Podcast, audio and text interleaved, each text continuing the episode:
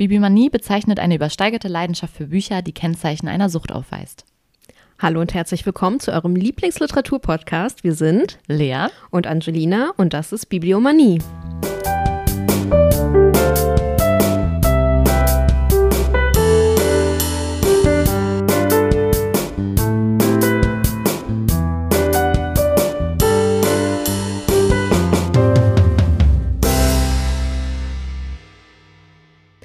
Heute erzählt uns Lea ein bisschen was über Kinderbuchklassiker und ich halte mich so ein bisschen zurück. Ich bin noch ein bisschen am Kränkeln. Deswegen werde ich heute ein bisschen mich berieseln lassen hier, heute aus unserem Homeoffice. Mhm. Mal ganz andere heimischen Wohn Wohnzimmer. Ein bisschen komisch so. Ja. So. Aber ja. ja. Fangen wir mal an. Was willst du uns erzählen? Du? Ja, ich habe einiges vorbereitet. Ja, ich sehe schon. Wie viele Seiten sind das? Ein bisschen viel. äh, ich erzähle heute einfach ein bisschen was über so die typischen Kinderbuchklassiker, die man so kennt. Und ich habe gedacht, ich äh, ordne das einfach mal chronologisch, weil ich dachte, wie soll ich es machen? Dann habe ich gedacht, guckst einfach nach Erscheinungsdatum. Ähm, also, ich sage einfach mal kurz, ich äh, fange mit Alice im Wunderland an. Mhm. Dann komme ich zu Peter Pan. Dann komme ich zu Der geheime Garten. Und dann Bambi und dann am Schluss noch Puderbär. Ich dachte irgendwie, Puderbär wäre älter. Nee, tatsächlich ist das von denen das äh, frischste. ja, hat mich aber auch überrascht. Ja, also Alice im Wunderland ist ähm, erstmals nämlich schon 1865 erschienen. Mhm, das ist schon echt einige, einige Jahre alt. Ist von ähm, Lewis Carroll der eigentlich nicht Lewis Carroll hieß, sondern, jetzt wird es ein bisschen peinlich, Charles Lud Ludwig Dodgson. Oh, gut, besser als vorhin. Ja, das stimmt. Aber es ist ganz interessant, weil dieses Lewis Carroll, ich habe das gelesen, das ähm, ist sozusagen die Lata latinisierte Form seines normalen Namens. Also, also er hat das sozusagen umgewandelt und deswegen heißt es, heißt er, also hat er sich Lewis Carroll genannt. Ähm, ja, also eigentlich hieß das Buch früher Alice Abenteuer im Wunderland und heißt jetzt aber, also wird immer unter Alice im Wunderland veröffentlicht. Und ähm, 1871 kam dann die Fortsetzung, Alice hinter den Spiegeln. Ich glaube, viele kennen auch beides so zusammen. Also ich habe auch äh, mal geguckt, es gibt viele Versionen, wo dann direkt beide mhm. Alice-Romane drin sind. Ähm, ja, was äh, ganz interessant ist bei Alice im Wunderland, es wird zum Genre der Nonsensliteratur gezählt. Fand ich echt cool, habe ich vorher noch nie gehört. Habe ich auch noch nie gehört. Ähm, Was ist denn die Nonsensliteratur? Ja, so ein bisschen äh, so eine Sinnes, also eine Sinnverweigerung sozusagen. Ah. Also, dass man, dass man einfach keinen Sinn in diesen ganzen Geschichten, wenn, wenn man Alice im Wunderland mal gelesen hat, ist das ja auch so ein bisschen, also es ist ja irgendwie so ein bisschen konfus, was da immer so passiert. Aber ja, so ein bisschen, ich dachte immer, der hat, also weiß ich nicht, ein bisschen zu tief ins Glas geguckt oder so und war völlig neben der Spur. Ja, aber finde ich irgendwie auch auf die Art und Weise irgendwie auch cool. Und ich glaube, Kindern gefällt das deswegen auch so gut, ja. weil es halt so total, totaler Unsinn ja auch irgendwie ist.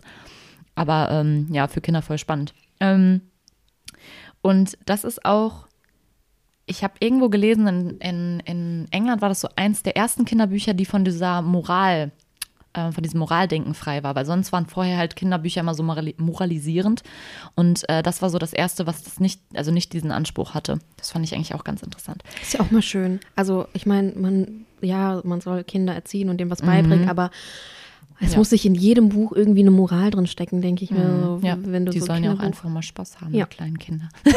einfach ja. mal genießen. Genau. Ähm, ja, ich sag mal ganz kurz was zum Inhalt. Ähm, also es fängt eigentlich damit an, dass die Schwester Alice vorliest und äh, dann irgendwann kommt das weiße Kaninchen vorbei und fragt, also guckt auf die Uhr und fragt, wie spät es ist. Und äh, Alice ist dann irgendwie fasziniert und folgt dem Kaninchen in den Bau und fällt dann ganz tief irgendwie runter und kommt in diesen ersten Raum mit ganz vielen Türen. Und äh, diese Türen sind alle entweder irgendwie zu groß oder zu klein und sie, ähm, mal gucken, die, genau, da ist so ein kleines Fläschchen und dann ähm, trinkt sie das um halt auf die richtige Größe zu kommen. Also durch das Fläschchen wechselt sie ihre Körpergröße. Und das ist so ein bisschen ärgerlich, weil als sie dann diese richtige Größe hat, ist dann die Tür irgendwie wieder zu und dann dauert das halt total lange und es ist total das Chaos, bis sie dann wirklich in dieses Wunderland kommt. Ja, und dann gibt es halt verschiedene Erzählepisoden äh, sozusagen. Ähm, zum Beispiel ist sie erst im Haus des weißen Kaninchens, wo sie dann auf einmal wieder riesig wird. Dann kann das Kaninchen nicht in das Haus rein und so. Also für, für die ganzen Eingänge werden dann dadurch irgendwie ver, ver wie heißt das, ver, Sperrt? versperrt, ja. Gerne. ähm, dann flieht Alice in den Wald und trifft da so eine Raupe, die ihr irgendwas erzählt. Dann geht sie, ähm, ja genau, die Raupe hilft ihr, glaube ich, dann wieder auf die Normalgröße zurückzukommen. Und äh, dann trifft sie irgendwann auf die Herzogin, die, ähm, wo sie dann auch die Grinsekatze, die ganz viele Leute ja kennen, äh, das erste Mal trifft. Und ähm, die Grinsekatze sagt dann zu Alice, sie soll dann doch auch mal zu dem Hutmacher, diesem Verrückten und dem äh, Märzhasen gehen. Und dann kommt auch diese berühmte Teeparty, die auch so ein bisschen, äh, ich kann mich noch dran erinnern, dass sie immer ähm, Plätze irgendwann wechseln. Und irgendwann ist es total eklig, weil du ja irgendwann dann zu dem benutzten Geschirr schon wieder kommst und so. Und ähm, ja, dann irgendwann danach kommt sie zur Herzkönigin und zum Herzkönig. Und diese Herzkönigin, die äh, sagt eigentlich die ganze Zeit nur, sie will jemanden den Kopf abschlagen. Und Ich habe immer äh, direkt den äh, Disney-Film. Ist das von Disney? Ja, oder? ich glaube schon, dieser mit Johnny Depp meinst du dieses? Nee, nee, mit, der ach, ganz Ach, der alte. ganz alte. Ja, Ja, der ja. Ist, ja, das ist Disney. Das ist bestimmt Disney. Was soll es sonst sein? Den habe ich immer direkt im Kopf. Ich habe den als Kind geliebt. Mhm. Ich habe den, glaube ich, noch nie gesehen. Muss man mal machen. Das ist ein, eigentlich ein ganz süßer Film. So. Also ist halt unsinnig, aber du, du hast irgendwie Spaß, den zu gucken. Ja, okay. Ja, ich habe diesen anderen Film auch nie gesehen. Den mit Johnny Depp und Ja. so? Nee, ich auch nicht. Ja, ich habe nur früher halt, wie gesagt, das äh, Hörbuch immer gehört. Also ich hatte das, ich habe das ja hier auch liegen. Das ist so eine, fand ich total cool. So eine äh, Hörbuchversion. Ja, ähm, Jetzt habe ich das Konzept nee, gefunden. nicht schlimm. Bei der Herzkönigin geht, äh, spielen die dann auch Crick, äh, nee, Crockett spielen die, nicht Cricket, Crockett spielen die da. Und das ist auch ganz witzig, weil irgendwie die Flamingos die, die ähm, Schläger sind und die Du Igel musst sind echt die. den Film mal gucken. Okay. Das dann spielen die, spielen die da Crockett und das ist auch witzig, weil die Igel ja die ganze Zeit irgendwie weglaufen und gar keine Lust haben. Und das ist irgendwie, ja. Ähm, und dann werden irgendwann alle von der Herzkönigin zum Tode verurteilt, außer Alice. Aber der Herzkönig begnadigt die alle wieder und dann kann die Herzkönigin aber kein Cricket, äh, Crockett, ich sag immer Cricket, kein Crockett mehr weiterspielen. Es ist halt alles so total Wirr. wirr und diffus und keine Ahnung. Ja, und dann ähm, schickt die Königin äh, irgendwann äh, oder holt den Greif und der soll dann Alice zu diesem Schildkröten-Supperich führen. Das soll, soll so ein, also es wurde beschrieben als so ein Mischwesen von, als aus einem Kalb und einer Meeresschildkröte. Ich weiß, ich habe den Also halt daran gesehen, erinnere ich ne? mich jetzt ja. auch in den Filmen jetzt nicht mehr, ehrlich gesagt. Und äh, der erzählt dir dann die Lebens äh, Lebensgeschichte. Ja, und irgendwann kommt dann der Ruf, die Verhandlung beginnt. Und der Greif führt Alice wieder zurück zum, also zu einem, zum, zum Schloss. Und da fängt dann irgendwie die Gerichtsverhandlung an, weil einer, weil ein Her der Herzbube die Törtchen von der Herzkönigin gegessen haben soll. Also es ist halt irgendwie alles. Ah nee, der soll die gar nicht gegessen haben. Der soll die gestohlen haben. Vielleicht hat er auch gegessen. Wahrscheinlich ja. gegessen. Ich meine, warum du ja. die sonst stehlen, ne? Ja. Ja, das ist so. Ja, und da trifft dann Alice zum Beispiel auch diesen Hutmacher von der Teeparty wieder. Der ist nämlich als Zeuge geladen. Und Alice ist auch irgendwie als Zeugin geladen. Keine Ahnung warum. Man weiß auch irgendwie nicht warum. Ähm, ja, und dann wird sie irgendwann aber wieder so groß, dass es zum totalen Chaos kommt. Und ja, das ist eigentlich so grob die Geschichte. Und am Ende wacht sie halt wieder neben ihrer Schwester auf. Also es ist auch so ein bisschen wie so ein, wie ein Traum, Traumsequenz. Ja. Also man merkt, dieser Inhalt ist halt Nonsens. ja, Nonsensliteratur. Finde ich aber eigentlich ganz cool. Ja, und ähm, dazu, was da ganz cool ist bei Alice im Wunderland, ist, dass Lewis Carroll das für die Töchter ähm, von, einem, von einem Freund von sich, also der, es war, äh, der Freund war irgendwie der Dekan von Oxford oder sowas, und der ähm, hatte drei Töchter und für die hat Lewis Carroll ähm, diese Geschichte dann irgendwann erzählt. Die war mal auf so einem Ausflug und dann haben die, äh, hat er angefangen, diese Geschichte sich auszudenken. Und eine von den Töchtern hieß auch Alice. Und ähm, die hat wohl dann auch gesagt, sie möchte gerne, dass er es halt aufschreibt für sie. Und dann hat er das auch gemacht. Und erst war er halt auch total unsicher, ob er das veröffentlichen soll. Und dann hat er das irgendwie noch einem anderen Freund gezeigt, der hat das den Kindern auch vorgelesen und der war total begeistert. Und dann wurde es halt auch veröffentlicht. Und ein kleiner Fun-Fact für die Angelina. Oscar Wilde soll das ganz toll gefunden haben und Kö- Königin, Königin Victoria auch. Also die soll ein Riesenfan von Alice im Wunderland ähm, gewesen sein, was ja irgendwie auch cool ist. Ne? Ja. Ich finde es so witzig, dass du vorhin angeteasert hast, dass du ein Fun-Fact für mich hast, der toll ist. Und jetzt ist das so, ah, toll.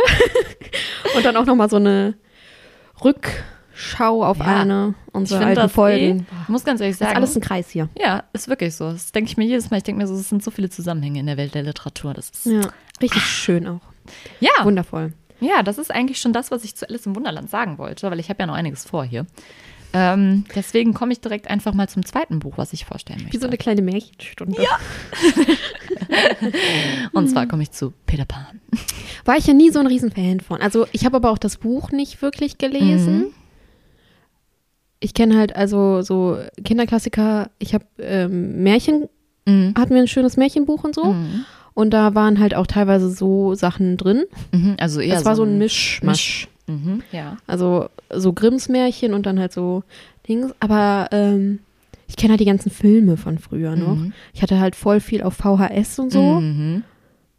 Ja, Peter Pan, ich weiß auch nicht. Ich habe hab das jetzt äh, als Vorbereitung, habe ich das als Hör, Hörbuch äh, gehört, weil ich ähm, viele andere davon auch gelesen habe. Und dann dachte ich, hörst du das nebenbei noch so als Hörbuch? Ich glaube, ich habe das nämlich auch vorher noch nie gelesen. Und ich kannte auch nur, als Kind habe ich auch nur so eine Realverfilmung, glaube ich, gekannt. Zum Beispiel den Disney-Film davon kenne ich auch nicht. Also ich Ja. kenne halt nur diese grobe Story, die kennt man ja irgendwie. Ähm, aber als Kind hatte ich das irgendwie auch nicht so. Ja, ich lasse dich mal erzählen und Ja. dann erzähle ich mal. Also ich weiß nicht, ob Woran- du das, Ja. ob du das vielleicht erwähnst, aber Okay. was Ja, ich da noch so im Hinterkopf habe. Okay, also Peter Pan ist von James Matthew Barry. Ähm, das war ein Schotte. Und ähm, Peter Pan ist erstmals aufgetreten 1902 ähm, in einem anderen Buch, in Kleiner Weißer Vogel. Das war irgendwie so ein, eine Geschichte für Erwachsene eigentlich. Und dann gab es 1904 ein Bühnenstück, Peter Pan oder der Junge, der nicht erwachsen werden wollte. Also ist er sozusagen erstmal ein Theaterstück gewesen. Und das hat dann äh, James Matthew Barry äh, 1911 adaptiert und ähm, das hieß damals auch nicht Peter Pan, sondern äh, Peter und Wendy. Und wird halt jetzt heute meist über Peter Pan, also unter Peter Pan. Wendy denke ich immer an diese Pferdezeit. Ja, stimmt. Da hatte ich auch eine CD von. ja, und eigentlich geht's um Peter Pan, der nie erwachsen werden will. Äh, Peter wohnt im Nimmerland und ähm, kommt eines Abends, also beziehungsweise kommt mehrere Abende vorbei bei Wendy und ihren zwei Brüdern, John und Michael, genau, ja. Und ähm, beim zweiten Mal, als er sie besucht, nimmt er sie dann mit ins Nimmerland. Ähm, nee, obwohl ich fange erst mal früher an. Das ist eigentlich ganz cool aufgebaut, das Buch, weil es fängt eigentlich damit an, dass diese Familie von Wendy, die Darlings, werden halt vorgestellt. Und das ist irgendwie ganz süß gemacht, weil äh, zum Beispiel ist die Nanny von denen auch der Hund und so. Also es ist halt irgendwie auch so für Kinder, glaube ich, total cool. Ich habe das, genau, ich habe das mal auf Englisch angefangen und habe das erst gar nicht verstanden, dass das ein Hund ist. Also es ist, es war irgendwie so total wegen der Sprache, da war ich so, hä, irgendwie ist das komisch. Und dann habe ich voll unsicher, ob ich das richtig verstanden habe. Auf jeden Fall ist die Nanny ein Hund. Und ähm, da sind so, also am Anfang merkt man direkt, da sind so schöne Kleinigkeiten. Also irgendwie wird zum Beispiel auch immer davon gesprochen, dass die Mrs. Darling, also die Mutter von Wendy, ähm, irgendwie einen Kuss in ihrem Mundwinkel trägt, an den aber keiner rankommt. Also so irgendwie, ja, irgendwie so, so, so Kleinigkeiten, also sehr Detail, detailverliebt, sage ich mal. Ähm, ja, und ähm, Peter, genau, Peter in der ersten Nacht sieht Mrs. Darling ihn, ihn nämlich und ähm, er verliert dann seinen Schatten, weil sie klemmt den irgendwie im Fenster ein. Oh. Und dann versteckt sie den Schatten von Peter Pan irgendwie in der, in der Schublade. Deswegen kommt Peter auch nochmal zurück und versucht dann, den Schatten äh, mit Seife wieder an sich ranzukleben. Und weil das irgendwie nicht so gut klappt, fängt er halt an zu weinen und davon wird Wendy halt wach. Und ähm, ja, Wendy und er unterhalten sich erst so ein bisschen und das ist auch richtig süß, weil irgendwann will Wendy ihn halt einem, will, Wendy ihm einen Kuss geben und Peter Pan weiß aber nicht, was ein Kuss ist. Und dann gibt er, äh, gibt sie ihm einen Fingerhut und ähm, er sagt dann, und also er denkt dann, das wäre ein Kuss und er gibt ihr dann zurück so eine kleine Eichel und das ist irgendwie richtig süß gemacht, weil dann wird dazu halt immer der Kuss gesagt. Das finde ich irgendwie ganz Ja, schön. irgendwie sehr, sehr kindlich. Ja, so, ne, aber so, total Ja, irgendwie, ja, also genau. das fand ich wirklich sehr schön irgendwie. Und ähm, ja, dann wecken die halt auch irgendwann John und Michael auf und wollen dann halt zusammen ins Nimmerland, weil Peter Pan ist Anführer der verlorenen Jungs, so heißen die. Ähm, und die wollen halt eine Mutter haben.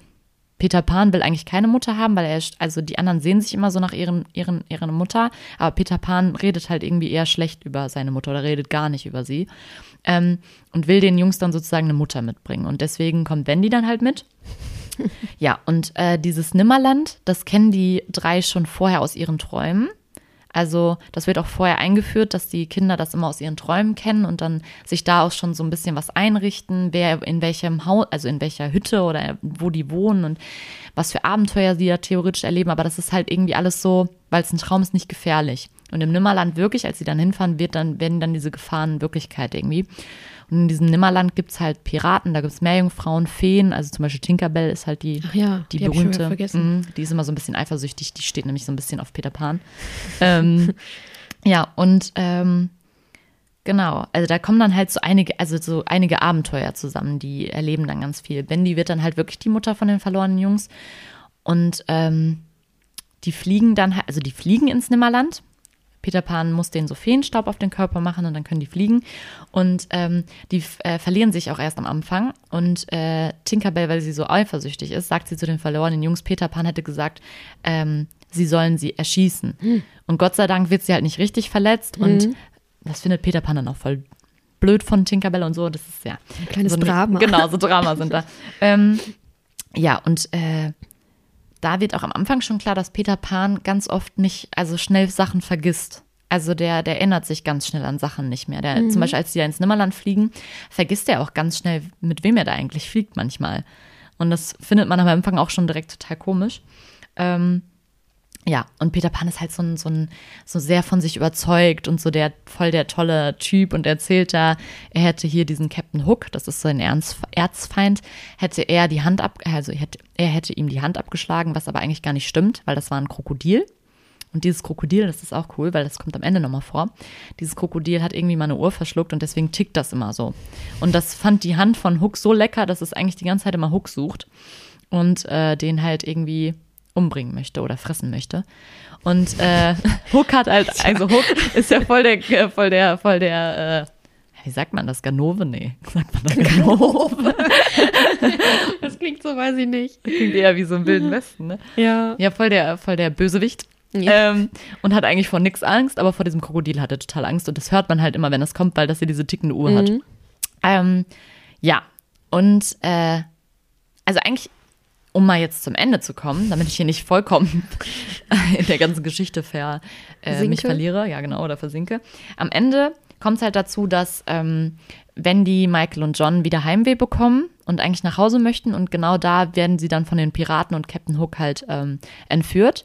Und Peter wird halt auch vergiftet, also oder wird, es wird versucht, dass er vergiftet wird. Captain Hook will ihn vergiften, weil Peter Pan ja sein Erzfeind ist. Das ist aber ein Und- brutales Kinderbuch, Mhm. Alter. Und äh, Tinkerbell merkt das aber Gott sei Dank, deswegen kann es, kann es Peter Pan retten, kann, kann sie Peter Pan retten. So. kann es, das Feenviech da. ähm, und äh, dann, um die ganzen verlorenen Jungs und Wendy und John und Michael von Peter, äh, von Captain Hook zu, zu retten, ähm, macht Peter Pan dieses Ticken von dem Krokodil nach. Und äh, dann kommt es halt zum Kampf, die bringen die Piraten um und es also gibt es noch einige Geschichten dazwischen, das ist jetzt nicht alles. Aber ähm, am Ende fällt dann halt Captain Hook in das Maul des Krokodils und die können halt wieder nach Hause fliegen. Und ähm, am Ende werden die ganzen verlorenen Jungs dann auch von Mrs. und Mr. Darling äh, adoptiert und haben dann dazu, also dadurch wieder Eltern und werden dann halt auch wieder erwachsen. Nur Peter Pan möchte das nicht, deswegen bleibt Peter Pan im Nimmerland, also er fliegt wieder zurück ins Nimmerland und kommt halt, also verspricht Wendy eigentlich immer wieder zu kommen, aber kommt dann immer total unregelmäßig. Also ich glaube, ich weiß gar nicht, das erste Mal kommt er, glaube ich, ein Jahr später, weil sie soll immer zum Frühjahrsputz mit ihm dann ins Nimmerland. Ähm, und äh, und äh, irgendwie wird das dann total unregelmäßig und Wendy wird halt irgendwann auch erwachsen. Also die werden alle wachsen und hat selber Kinder und so. Und ähm, Peter Pan kann sich halt schon beim ersten Treffen gar nicht mehr erinnern, was wer Peter, äh, wer Captain Hook, wer Peter Hook, genau, Captain Hook ist und so. Also da merkt man halt, dass er direkt immer alles vergisst. Und am Ende nimmt er dann zum Beispiel auch Wendys Tochter mit ins Nimmerland und so. Also ist das so ein, wieder so ein Kreislauf sozusagen. Und ähm, ich habe irgendwo gelesen, dass dieses, dass er immer alles vergisst, dass das so sein Weg ist, sich diese Kindheit auch zu bewahren, weil er möchte nicht erwachsen werden und dadurch, um sich das Kindliche zu bewahren, vergisst er halt auch alles wieder direkt. Das fand ich auch ziemlich interessant. Ich glaube auch bei Peter Pan kannst du auch echt viel interpretieren. Also ich Ja, glaube, das ist ziemlich ich hab- deep. Deswegen, ja, dazu, das wollte ich jetzt nicht vorwegnehmen, Mhm. aber ich habe mal gehört, dass Peter Pan quasi so eine Story, ich kannte halt das Ende Mhm. jetzt nicht Ja. so, ich hatte das nicht so präsent im Mhm. Kopf. Am Ende weiß ich nicht, ob es jetzt so passt, aber das ist halt quasi Peter Pan quasi der ist, der todkranke Kinder Mhm. beim Sterben quasi Begleitet. begleitet. Ne? Mhm. Also die würden dann am Ende ja nicht zurückkommen, aber Ja. so. Und an sich, so wäre das ja eigentlich Mhm. eine ganz süße, Mhm. Schöne Sache. so eine schöne Sache und so, aber auch irgendwie traurig. Ja, das habe ich Also nämlich generell auch. so ich hatte auch irgendwie sowas im Kopf, als ich das gehört habe. Und ich habe das auch gelesen. Also ich habe ich hab ein bisschen Nachforschung gemacht und da stand auch irgendwie sowas. Ich weiß Was gar nicht, ich mich dann aber nur herkommt, so.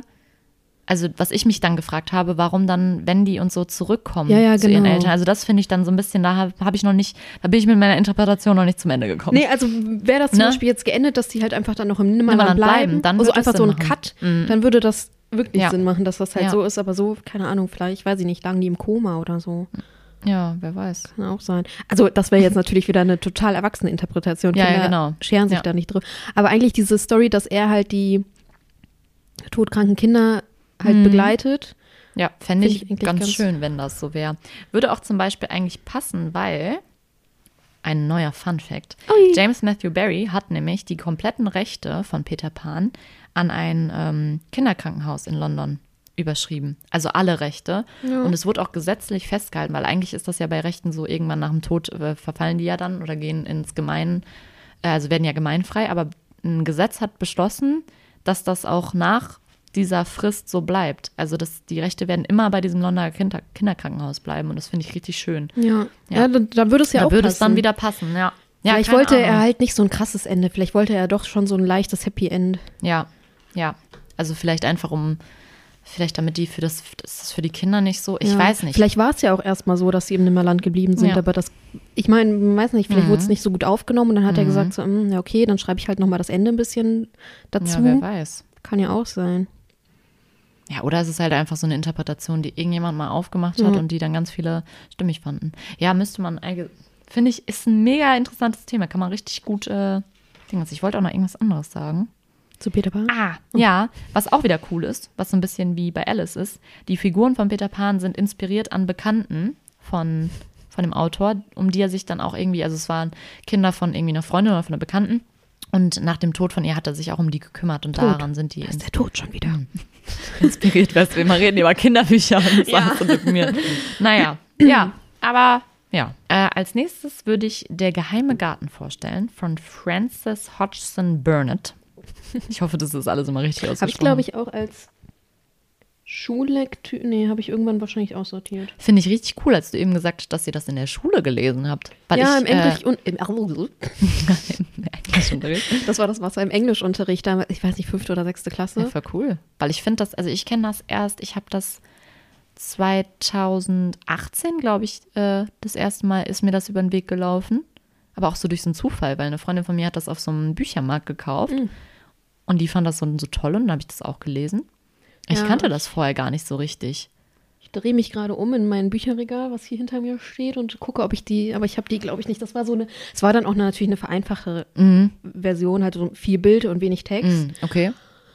Ähm, aber trotzdem irgendwie sehr schön. Ich finde die Geschichte an sich, da gibt es wahrscheinlich, ich glaube, da gibt es auch einen Film. Es gibt zu allem einen Film Ja, zu, ich glaube sogar so einen neuen. Den fand ich, aber der, ich glaube, letztes Jahr ist ein neuer Nee, rausgekommen. nee, die aber den finde ich, da fand ich den Trailer, das war, das war nichts für mich. Der Trailer hat mich auch nicht angesprochen, aber ich sehe es leider nicht mehr. Wahrscheinlich habe ich es irgendwo aussortiert. Hm, naja. Ja, also Geheime Garten ist von 1911.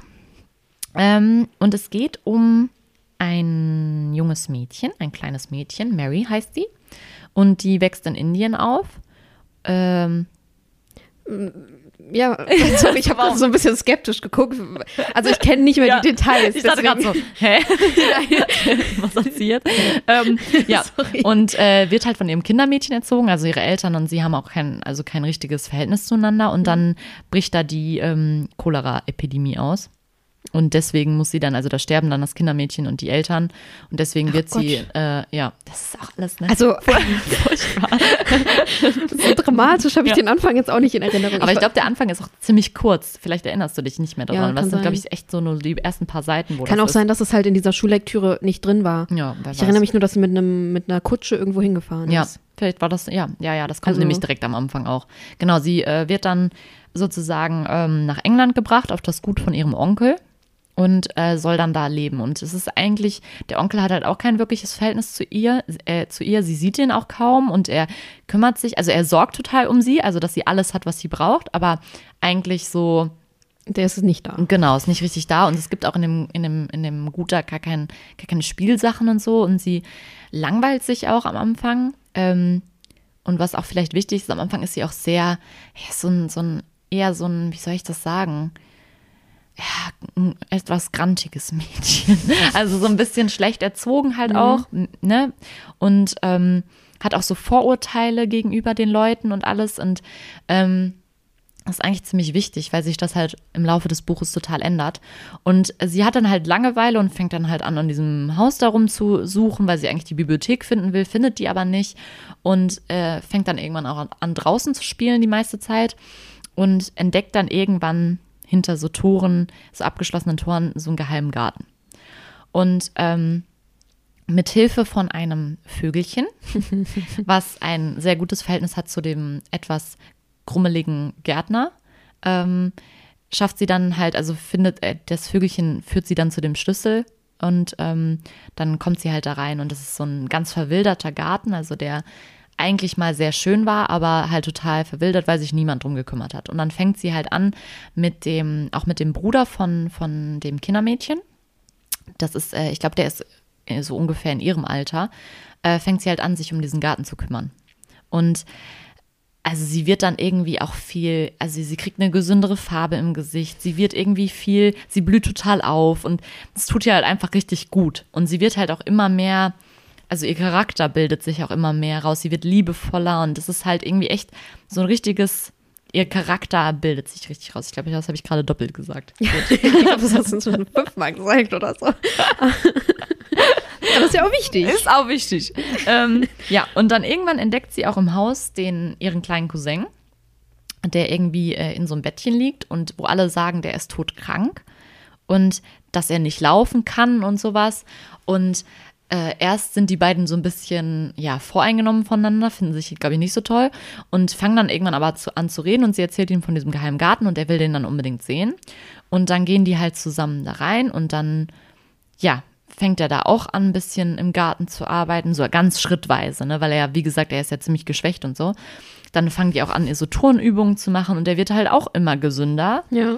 Genau, und äh, ja, dann der Onkel ist irgendwann auf Reisen und ähm, wird dann irgendwie durch so einen Traum und äh, durch so Briefe von diesem Kindermädchen äh, kommt er halt zurück, weil er sich irgendwie Sorgen macht und irgendwie das Gefühl hat, dass da irgendwas ist. Und der, der Sohn von ihm, also der kleine Cousin, der so krank war, ähm, der will ihn halt überraschen. Und ähm, ja, dann kommt er nach Hause und sieht halt, wie sein Sohn läuft und das ist sozusagen das Ende und es ist total schön. Und ich habe was ganz Wichtiges vergessen. Oh mein Gott, fällt mir gerade auf. Der geheime Garten ist von der verstorbenen Frau gewesen. Also der, der, der Mann, also der Onkel hat das mit seiner verstorbenen Frau damals angelegt. Deswegen ist der halt auch abgeschlossen, weil er sich da nicht dran erinnern will. Und deswegen kann er seinen Sohn auch nicht sehen, weil der ihn immer an die verstorbene Frau erinnert. Und deswegen ist das ganz schön am Ende, weil er dann ja so sieht, dass das Leben noch in diesem Sohn ist und dann ist das irgendwie alles so toll und irgendwie. Ja, und die Äh, Frau ist trotzdem noch da, ja, ich erinnere mich. Ja, also die Frau ist- also nicht trotzdem noch, also durch den Garten und Genau, ja. lebt sie ja weiter. Genau. Und ist irgendwie schön. Ja, und die äh, Ist ist halt eine schöne Geschichte. Ja, eigentlich schon, weil es ist auch irgendwie so ein bisschen, ich finde, das für, da ist für Kinder echt viel drin. Also dieses, dass man, dass man sich dann so entwickelt und so und dieses, diese, diese Vorurteile und sowas Ja. oder dieses, dass Mary da auch irgendwie so erst immer so ein bisschen voreingenommen an alles rangeht und dann am Ende so total liebevoll und auch, dass die dann gesund werden durch ihre Gartenarbeit und so. Das finde ich, finde ich, ich fand das eine schöne Geschichte auf jeden Fall. Und da sind halt auch so viele kleine Sachen mit diesem Vogel und so, das finde ich auch Diese Bewegung, weil ich hätte jetzt gerne so einen Film davon. Ja. Deine Hand hebst als Vogel. Ja, ja, genau. Das war eigentlich schon das, was ich zu Geheimer Garten sagen wollte. Sehr schöne Geschichte, finde ich. Ja, dann komme ich jetzt zu Bambi. Yay. Eine Lebensgeschichte aus dem Walde heißt es nämlich, noch als Ach Untertitel. so, das wusste ich nicht. Ist von 1923 und ist von Felix Salten geschrieben, einem österreichischen, ungarischen Autoren. Und ähm, der hat auch einen anderen Namen. Also der heißt eigentlich, hieß eigentlich Sigmund Salzmann. Warum Aber da habe ich, konnte ich nicht rausfinden, warum der dann auf einmal einen anderen Namen hatte. Vielleicht Keine hat Ahnung. er. Vielleicht hat er unter Siegmund, oder wie hieß er, Siegmund? Sigmund Salzmann. ja, vielleicht hat er darunter irgendwas anderes schon veröffentlicht Mhm, oder aber ich, so. also konnte ich echt nicht rausfinden. Oder der war, weiß ich nicht, fand seinen Namen scheiße. Oder wollte nicht, dass die Leute wissen, dass er das rausgebracht hat. Mhm, Es aber gibt so danach viele hieß er ja dann Gründe. wirklich, also komplett Felix Salten. Keine Ahnung. Egal. Ähm, ja, bei Bambi muss ich ganz ehrlich sagen, fand ich irgendwie, ich kannte halt die Geschichte von früher immer aus dem Disney-Film. Die ist schon echt traurig, wenn Bambis Mutter da stirbt. Das ist schon echt immer, finde ich, schlimm. Aber ich muss auch sagen, das Buch hat mich irgendwie echt deprimiert. Also, Ja. weil irgendwie geht's eigentlich, also es geht, Bambi ist, ist ein Reh, für die Leute, die es nicht wissen. ja, wir gehen immer davon aus, jetzt sagt irgendjemand Bambi, kennt Bambi nicht. Bambi ist ein kleines Reh. Und es geht Ein darum, Rehkitz. genau, es fängt halt damit an, dass Bambi zur Welt kommt. Bambi ist männlich, ne? Ja, Bambi ist männlich. Ähm, ja, und es geht sozusagen um die Lebensgeschichte von Bambi. Äh, fängt an mit der Geburt von Bambi und und ähm, Ich weiß Ja. nicht, warum ich das so witzig fand. Sorry. geht dann halt immer so weiter. Und ähm, eigentlich geht es die ganze Zeit nur darum, also, oder es wird ganz am Anfang direkt klar, dass Bambi sich in, in also aufpassen muss, wenn die auf diese Wiese gehen, weil ähm, da ja der Jäger sein kann. Und er versteht am Anfang nicht, was es, was, was er, also die sagen in dem Buch immer nur er, es ist er, ähm, was das ist und so und was da die Gefahr ist. Und irgendwann kommt halt dann der erste Tag, wo dann wirklich dieser Donnerschlag, das ist dann sozusagen der Schuss, kommt und äh, wo dann die Mutter sagt, ja, einfach nur rennen. Also die Mutter sagt ihm auch, die ähm, sagt ihm auch wirklich so, wenn ich sage rennen, dann rennst du und dann guckst du nicht mehr nach mir, dann rennst du einfach und so. Und das ist halt so richtig, das hat echt so, also es ist nicht schön irgendwie. Nee, sehr deprimierende Züge. Und Aber es geht halt auch die ganze Zeit, ganze Zeit in dem Buch eigentlich nur darum, dass es diese große Gefahr gibt und dass die eigentlich immer in Gefahr leben. Und dann zum Beispiel auch kommt irgendwann der Winter und da geht es auch darum, dass die ganzen Tiere halt gucken müssen, wie sie im Winter ähm, überleben und alles. Und ich finde, also ich finde es gut für Kinder, um also die Natur irgendwie auch zu checken und zu verstehen, wie der, wie der so der Kreislauf ist und was die Tiere, wie die sich da, also wie die da überleben und alles. Aber ich finde es auch sehr, ja, sehr, düster auch. sehr, dü ja, düster finde ich ist ein gutes Wort. Das dachte ich mir die ganze Zeit. Ja. Ja, und irgendwann wird halt auch Bambis Mutter äh, erschossen.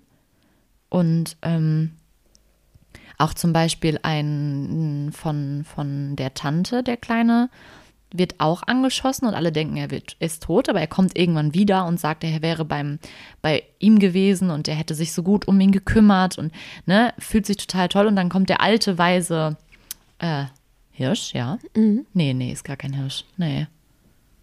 Was? Welches Tier suchst du? Der alte Weise, nee, Hirsche sind ja, das ist ja was anderes. Ein weißer Hirsch. Nein, ein Weise. Ach so. Ein weiser, ein weises altes Reh kommt. Also alle finden diesen, diesen kleinen Gobo heißt der, der da bei dem, bei dem Menschen war, finden den total toll und sagen so, boah, ne, er hat jetzt voll begriffen, worum es geht und alles. Und der alte, das alte Reh, dieser weise, ich glaube, die nennen den immer, ja, die nennen den immer den Alten.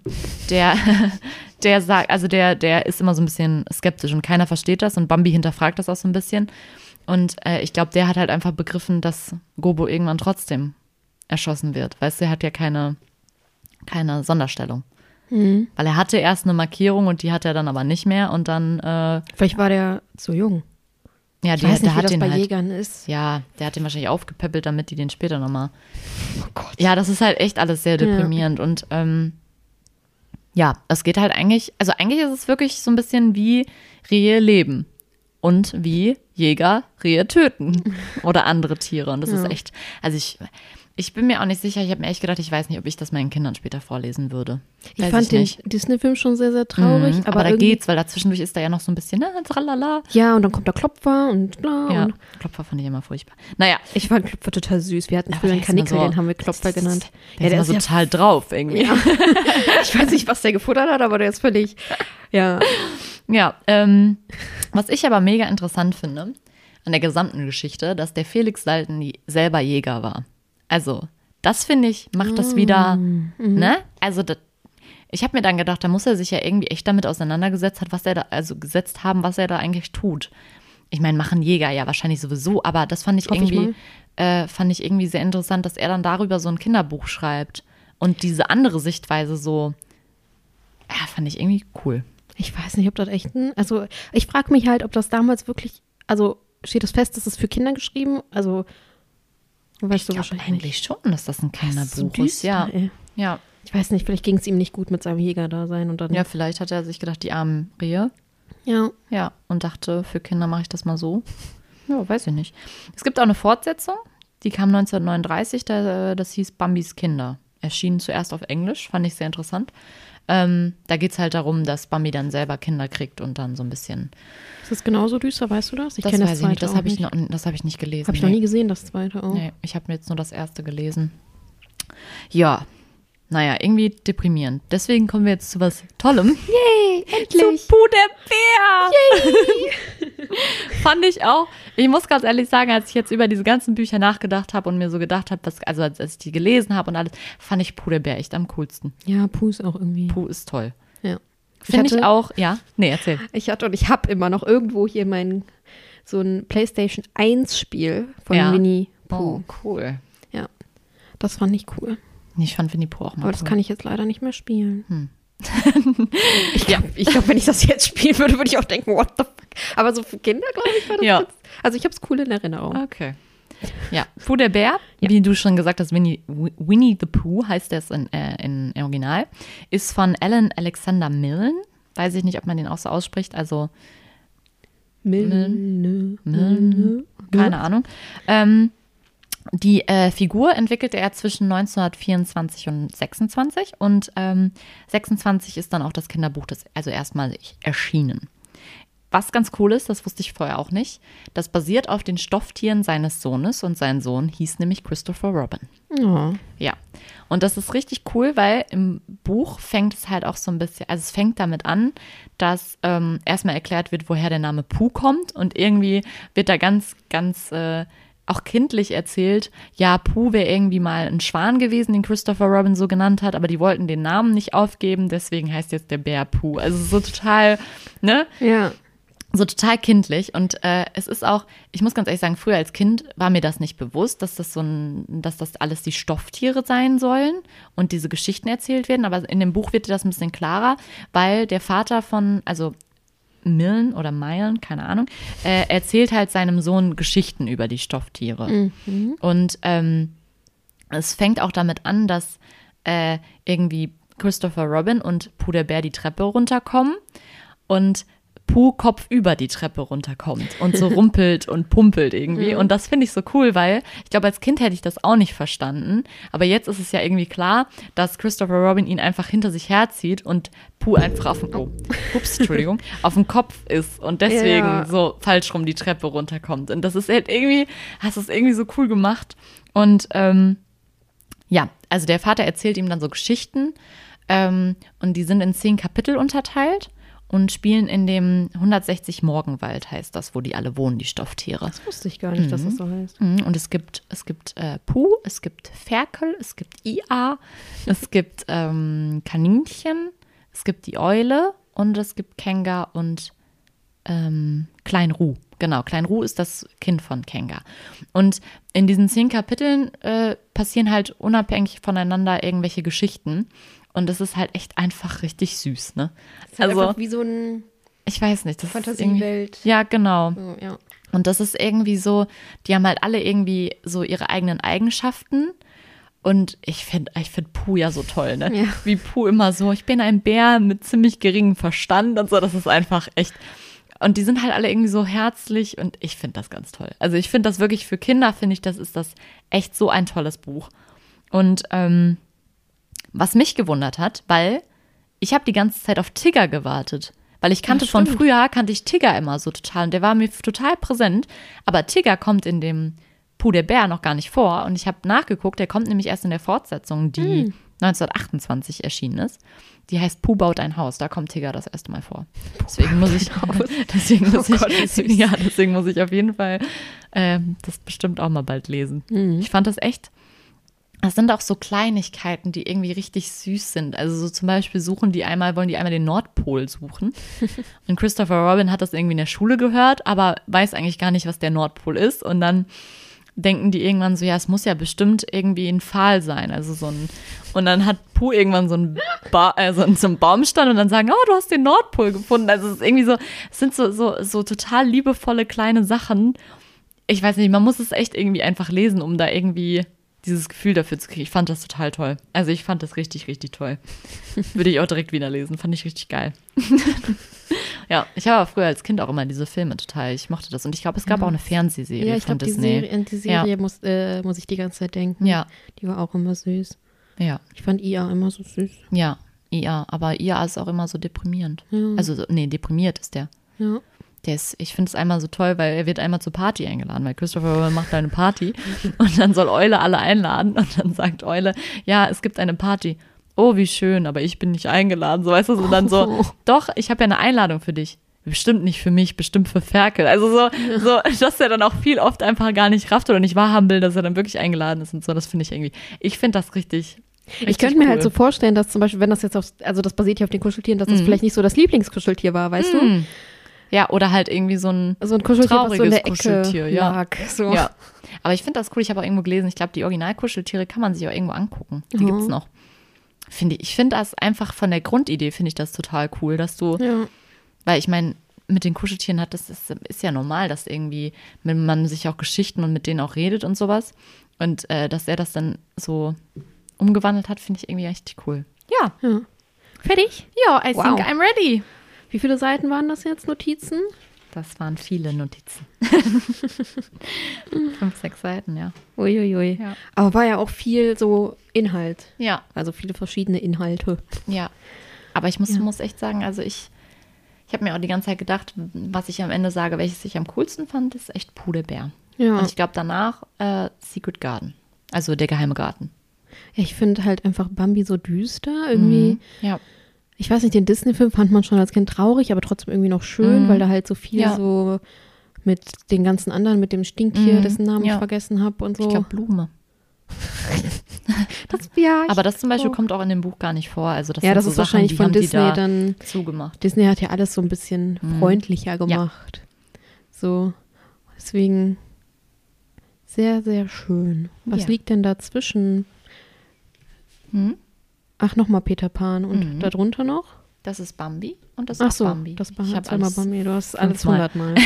ich sehe schon, ich sehe schon. Ja, ja. Ja, Hast du noch eine Frage? Äh, ich glaube nicht. Okay. Aber ich Dann ich bin das ready für dein Zitat. Ja, ich habe mir gedacht, ich äh, lese was äh, aus Puh vor. Uh, dann Ähm, ja. sage ich dann mal Tschüss. Hat mich gefreut. ich wollte gerade, ich musste gerade fast niesen. Hat mich den- gefreut. Ja. Und ja, dann liest uns Knese jetzt noch, also Lea, ist noch was aus Puh der Bär vor. Schließlich war das Geschenk ausgepackt. Als Puh sah, was es war, fiel er fast um, so erfreut war er. Es war ein spezieller Buntstiftkasten. Es gab Stifte, auf denen B stand und das hieß Bär. Und es gab Stifte, auf denen HB stand und das hieß Hilfsbereiter Bär.